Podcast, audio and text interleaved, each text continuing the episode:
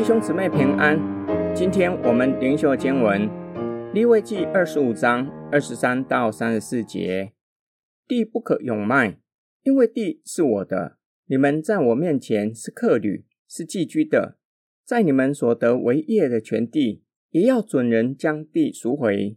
你的弟兄若渐渐穷乏，卖了几分地业，他自尽的亲属就要把弟兄所卖的赎回。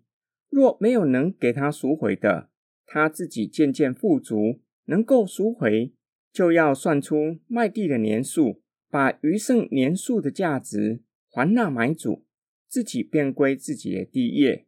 倘若不能为自己得回所卖的，仍要存在买主的手里，直到禧年。到了禧年，地要出买主的手，自己便归回自己的地业。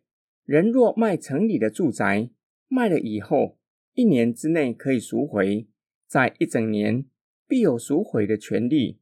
若在一整年之内不赎回，城内的房屋就定准永归买主，世世代代为业。在禧年也不得出买主的手。但房屋在无城墙的村庄里，要看如乡下的田地一样，可以赎回。到了禧年，都要出买主的手。然而，利未人所得为业的城邑，其中的房屋，利未人可以随时赎回。若是一个利未人不将所卖的房屋赎回，是在所得为业的城内，到了几年就要出买主的手，因为利未人城邑的房屋是他们在以色列中的产业，只是他们各城郊野之地不可卖，因为是他们永远的产业。上主表明地是属他的，因此地不可永卖。在禧年的时候，要出买主的手。上主并且告诉以色列民，他们在上主的面前是寄居的，要准人将地赎回。第一种情况就是由自近亲属帮他把地赎回；第二种情况，自己渐渐富有，有能力赎回，把剩余年数的价银还给买主。第三种情况，若是完全没有能力赎回，到禧年要归回自己的地业。上主已经指示以色列民，地不可永卖，到了禧年要回到原物主的手中。但是城市里的房屋典当出去之后，在一年之内随时可以赎回；若是超过一年，就要永归买主。即使到了禧年，也不得出买主的手。若是村庄的房屋，没有一年的限制，一年之后随时都可以赎回。到了禧年，自动回到原物主的手中。然而，利未人的房屋，无论在城里或是在村庄，随时都可以赎回。即使在城里的房屋，到了禧年，也要出买主的手。然而，利未人在各城郊野的地不可卖。因为那是上主给他们永远的产业，这样规定的目的就是避免让利位人失去栖身之处。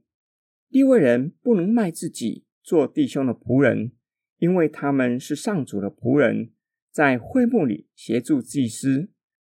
今天经文的默想跟祷告，居住圣意是重要的社会课题，是社会安定重要的元素之一。若是能够落实，将会大大降低有人露宿街头、成为游民的可能性，甚至能够避免穷苦人在寒冷的冬天因为无家可归而冻死在街头的悲剧。上帝指示神的子民，地和房屋不可卖断，因为唯有创造之主才拥有绝对的主权。神的子民在地上只不过是客旅、寄居的，即使有能力买房。只是几十年的居住权，上帝表明他才是地真正的主人。所有以色列人都是承租户，到了一定的时候，要出买家的手，回到地上原物主的手里，势必会大大减少炒房的可能性。这样，社会中大多数的人都有栖身之处，至少都可以用付得起的价银承租房子。今天灵修的经文。给你怎样的提醒？人生中什么才是值得我们去追求的？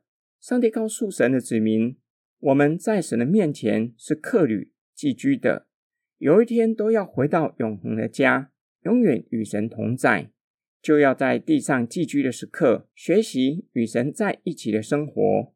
我们一起来祷告，亲爱天父上帝，你是创造天地万物的神，你对宇宙万物拥有绝对的主权，对我们的生命有终极的主权。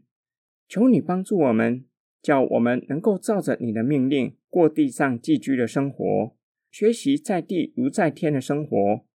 我们奉主耶稣基督的圣名祷告，阿门。